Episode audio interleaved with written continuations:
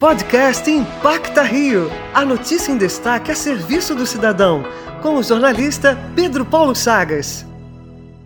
Em meio ao retorno às aulas presenciais no Rio de Janeiro, a rede de shoppings Aliança Sonai realiza uma campanha de doação de materiais escolares para alunos da rede pública. A gerente de marketing da empresa, Beatriz Kalimann, explica como a ação funciona. A campanha Volta às Aulas acontece desde o ano passado, em parceria com o Instituto da Criança, para arrecadação de materiais escolares. Nosso objetivo com essa campanha é ajudar as instituições do entorno dos shoppings que participam e que trabalham com crianças carentes a arrecadar os materiais necessários necessários para o processo de educação deles ao longo do ano letivo. As pessoas podem doar lápis, borracha, apontador, caderno, estojo, lápis de cor, canetas, régua, tesoura e até livros infantis.